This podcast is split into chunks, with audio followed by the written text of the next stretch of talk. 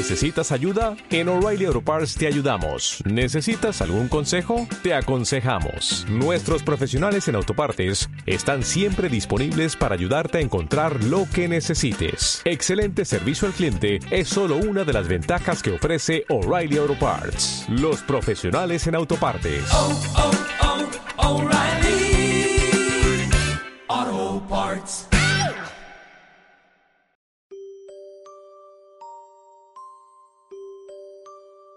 Una puerta, concretamente, es un mecanismo de seguridad que permite o sirve para aislar el paso de objetos o personas de un lugar a otro lugar, prácticamente adyacentes, es decir, dos lugares uno a un lado del otro. Cuando llegamos a un lugar o construcción que no conocemos y nos encontramos dentro de ella una puerta, realmente no sabemos qué hay del otro lado pero esta puerta no se gobierna sola. Para que una puerta cumpla con su función, requiere de un mecanismo esencial, una cerradura. Mecanismo que cuenta con un pestillo o póstigo para que la puerta y la cerradura cumplan su objetivo y ser lo más segura posible evitando las intrusiones. Existen en la actualidad un sinfín de tipos y diseños de cerraduras de todos los tamaños, grosores y calibres, y sin embargo, podrás poner la cerradura más cara, única y exclusiva del mundo, y aún así, si no tienes la herramienta adecuada, tu puerta, tu cerradura, tus lugares aislados, tus pertenencias y la seguridad que necesitas se irían al carajo sin una llave. La llave, la clave, código tarjeta de banda magnética, chip, la fuente biométrica o escáner, ya sea voz, ocular, digital, etc., es una combinación de señas con lo que la mayoría de la gente vive y usa día a día. Y solo cuando se llega a perder, sale un destello en el consciente de la enorme importancia que tiene. Ahora mi inspiradora puerta, con acabados de lujo, y cerraduras de última tecnología son el resultado de la retroingeniería que nació de lo siguiente. Por favor, acompáñame en este viaje, pon mucha atención y usa tu imaginación.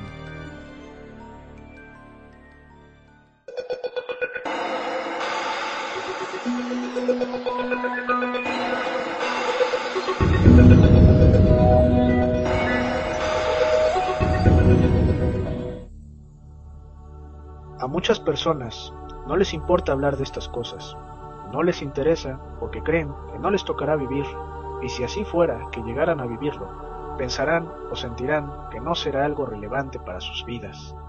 Personas distraídas y agachadas por el uso de tecnologías basura.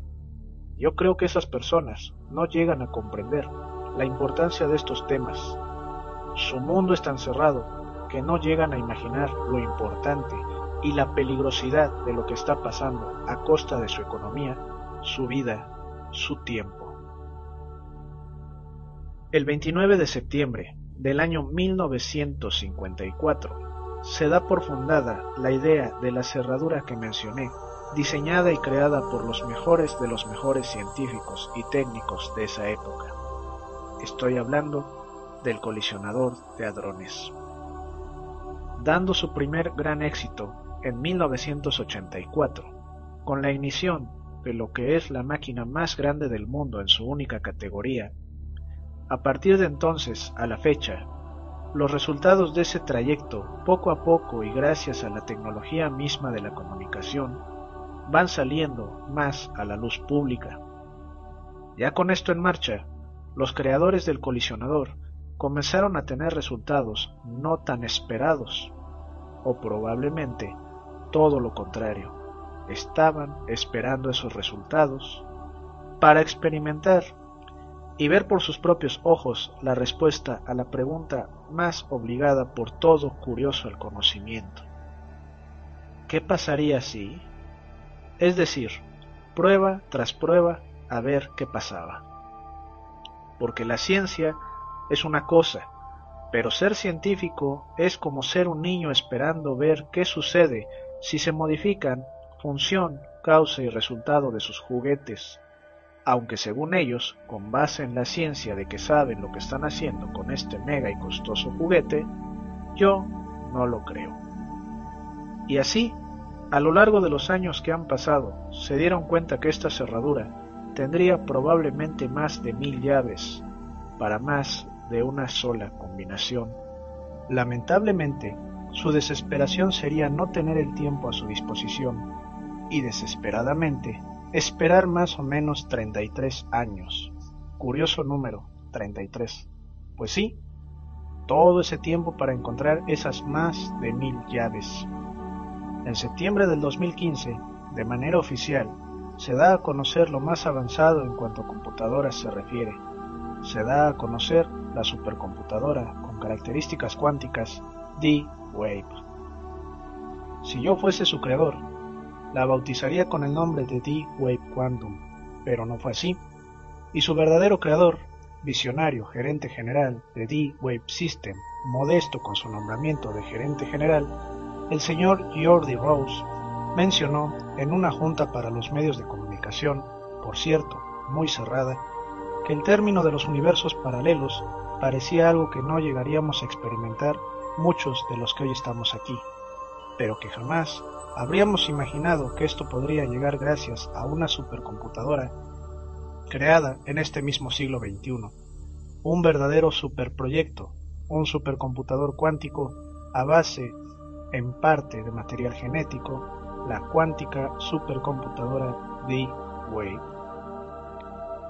Esta persona subraya y cree que con el poder de las computadoras cuánticas se obtendrá lo necesario para explorar los universos paralelos.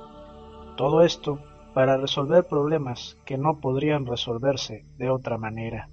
Hasta aquí, probablemente ya te di a descubrir que para mí la cerradura que he mencionado es el ya desgastado colisionador de hadrones. Una cerradura bastante curiosa, diría yo, y cara. Y por otra parte, una llave con características que te pondrán a pensar, ¿quieres saber las características de esta llave? Lo poco que ha salido a la luz pública de lo que se dio a conocer en la conferencia y presentación de la Deep Web y las declaraciones de Jordi Rose fueron impactantes pero también escalofriantes. Imagina que el doctor Frankenstein y su visión fueron capaces de reunir a un número aproximado de 10.000 personas, de las más inteligentes del mundo, persona más, persona menos, para trabajar en la creación de esta máquina. Pero no solo para terminar este gigantesco proyecto, sino también para poder entenderla o comprenderla así como lo acabo de decir. Entenderla o comprenderla. Inquietante, siento yo, porque si hablamos de comprender algo, ya es como si de algo con vida se tratase, algo con inteligencia. Desde luego, el físico y la dimensión de esta máquina te encantaría tanto para tenerla en tu escritorio, pero eso no se va a poder aunque parte del egocentrismo y buena voluntad del señor Jordi Rose está dentro de su modalidad, el que el uso de estas máquinas se podrá hacer en colaboración para un grupo grande de personas.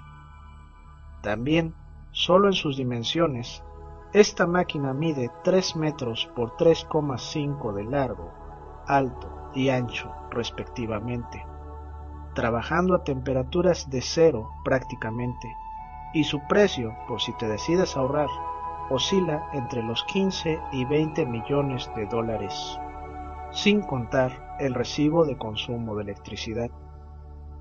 Desde luego que para todo esto se necesitaron de grandes compañías para el respaldo económico, mencionando a Google y a la NASA, qué casualidad, como las poseedoras de gran parte de la colaboración y ambas en conjunto crearon un laboratorio especializado para computadoras cuánticas de inteligencia artificial. También la milicia Lockheed Martin y el Laboratorio Nacional de los Álamos, entre otras. Ya se han dado a conocer que existe una ubicada en el Laboratorio Nacional de los Álamos y es administrado por la Universidad de California, otra en las instalaciones de la Administración Nacional de Aeronáutica y del Espacio, adivinaste, la NASA, administrado por Google, qué raro, ¿no? Y dos más en el laboratorio de la empresa canadiense D-Web en Burnaby, Columbia Británica. También se menciona por Jordi Rose que la computadora cuántica será la primera tecnología que permita hacer tantas tareas útiles para ser ejecutadas en colaboración con universos paralelos. Es decir, realidades paralelas que éstas tendrían diferentes historias consistentes, como diciendo que en definitiva habría otro como tú, otro como yo, otro como este mundo, todo esto teniendo diferentes historias. El gerente de Deep Web menciona en su discurso que la ciencia ha alcanzado un punto al fin donde podemos construir máquinas tan poderosas como para que puedan explorar estos otros universos. Sabemos que el lenguaje de tu computadora es el código binario. El código binario es la sucesión de unos y ceros para formar un carácter y ese código se encuentra almacenado en un bit que es la capacidad de almacenamiento en la memoria de tu computadora. Pues ahora, imagina que esa sucesión de unos y ceros son realmente lo mismo, unos y ceros al mismo tiempo en el mismo lugar. Ese es el lenguaje de la computadora cuántica y su capacidad de almacenamiento se le llama qubit. Lo que le sigue es más frío que el haber abandonado a mis viajeros del tiempo en el video donde hablo del efecto Mandela y el colisionador de hadrones. Aquí, en las declaraciones de Jordi Rose, cuestiona y afirma que esto nos podría crear máquinas tan complejas como nosotros, lo cual en lo personal se me hace un tema tan serio como si el de una evolución diseñada estuviéramos hablando. Quiero aportar que dentro de los rasgos de esta computadora cuántica, aparte de ser un enorme refrigerador cuyas temperaturas son casi bajo cero, y si se necesitara, serían temperaturas tan gélidas e incluso ciento de veces más frío que el espacio interestelar, lo cual llegaría a ser lo más frío y lo más aislado en condiciones extremas que el ser humano jamás haya podido crear. Aparte de eso, es su forma física, que, desde el exterior, hace que parezca un monolito negro gigante, lo que me recuerda en varias similitudes religiosas como la Meca en Arabia Saudí y en la película Transformers, donde se encuentra la chispa de la vida, que es un cubo negro gigante que da vida e inteligencia artificial por quien sea seleccionado. También da la idea de que están venerando al dios Saturno, el dios negro, el cual se sabe, y si no, investigalo, es seguido con gran culto por las sociedades secretas de la élite de este mundo. Otro detalle que como bien dije al doctor Frankenstein y su séquito de científicos, que les gustó darle a esta máquina o que lo necesitara, es que estas computadoras tienen una cosa llamada tubo de pulso, del cual emite un sonido aproximadamente de uno por segundo y que es muy similar a un corazón latiendo.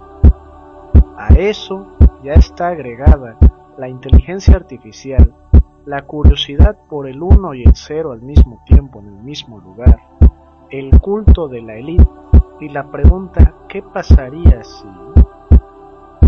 Claramente Jordi Rose menciona que cuando estás junto a todo esto, al frente, sienten él y sus creadores como si un altar a un dios extraterrestre se tratase. Esta es la llave de mi cerradura. Ahora yo me pregunto, ¿qué pasaría si estas computadoras cuánticas ya están conectadas al colisionador de hadrones? Es decir, que ya tengo la cerradura y la llave que me permitirían abrir la puerta que deseo o una puerta al azar. y como estoy en un lugar donde no sé qué hay detrás de esa puerta, como científico, mi curiosidad hará que busque la manera de ver qué hay del otro lado. Si me has seguido en este viaje, ya te diste cuenta que probablemente, aunque se haya corrido la noticia de que el colisionador de hadrones fue cerrado, ese comentario ni en lo más mínimo debe de ser creído. Una máquina que se está cotizando arriba de los 900 millones de dólares y lo que le va subiendo el dólar, más cerebros de 20 millones, no son para guardarlos en un cajón. La unión del colisionador más las computadoras cuánticas necesarias son un eslabón perdido para estos científicos. Ahora van a ver qué sucede si se modifican función, causa y resultado de la unión de estas máquinas, y que según ellos, con base en la ciencia, dicen saber lo que están haciendo. Por último, voy a mencionar tres predicciones que Jordi Rose se atrevió a mencionar, logrando con esto la inquietud de los presentes en dicha conferencia. La primera decía que antes del 2018 la NASA encontrará un planeta como la Tierra y que personas serias decidirán el cómo llegar ahí, que usarán a Deep Web para encontrar este lugar. ¿Personas serias? ¿Acaso se habrá referido a la élite de este mundo? ¿A los que controlan todo? ¿A los que decidieron apoyar este proyecto? ¿Usar solamente D-Wave? ¿O más bien, buscar el cómo hacer que D-Wave y el colisionador los haga llegar al mundo donde quieren? La segunda predicción fue que antes del 2023 un descubrimiento en física muy pero muy grande, sin precedentes, ocurrirá y que las computadoras cuánticas sabrán la realidad de los universos paralelos y que este negocio de los universos paralelos resultará en uno pero muy muy grande y muy importante. Quiero agregar que si tengo con qué abrir puertas dimensionales y le doy la inteligencia para hacerlo de manera controlada, por supuesto que se sabrá la realidad de los universos paralelos, unos hostiles, otros diferentes, otros pacíficos, etc.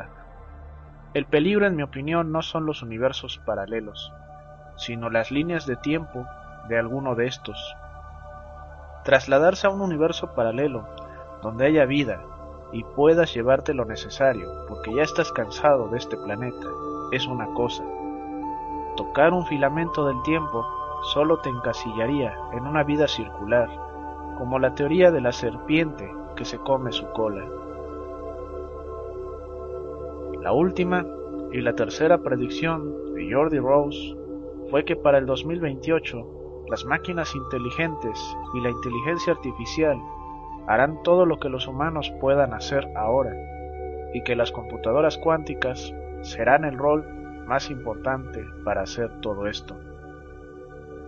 O sea que para esas fechas ya habrá o habría vida inteligente entre nosotros y que no nos podríamos dar cuenta de lo que son realmente, ya que serían prácticamente iguales a nosotros. Me imagino que cosas pueden hacer los países, gobiernos y pueblo para que este tipo de escenas y acciones se pudieran dar, lamentablemente, no sería que la inteligencia artificial ayudara a toda persona humana sin importar clase socioeconómica o religiosa o de género. Lamentablemente, aunque parece de ciencia ficción, algunas películas están dando la respuesta a este tipo de situaciones, donde la persona con más nivel económico podría tener el derecho a ser ayudado por una inteligencia artificial suprema para ese entonces. Lo más curioso o escalofriante de todo esto es que uno de los temas más importantes y remarcados de las juntas de los Bilderberg durante el 2015 y el 2016, el primer tema a tocar fuera el de la inteligencia artificial. Pensar que esto está pasando, sin oportunidades para ti o para mí, que tu deuda crece y tu poder adquisitivo disminuye. Dime, ¿cuándo te compraste tu último coche? ¿Cuándo renovaste tu casa, tus muebles? Dime, ¿qué comiste el día de hoy? Déjame tu comentario que es muy importante. Dale pulgar arriba y por favor comparte este video, en verdad compártelo.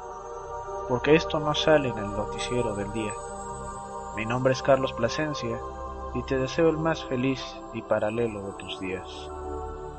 Hasta entonces.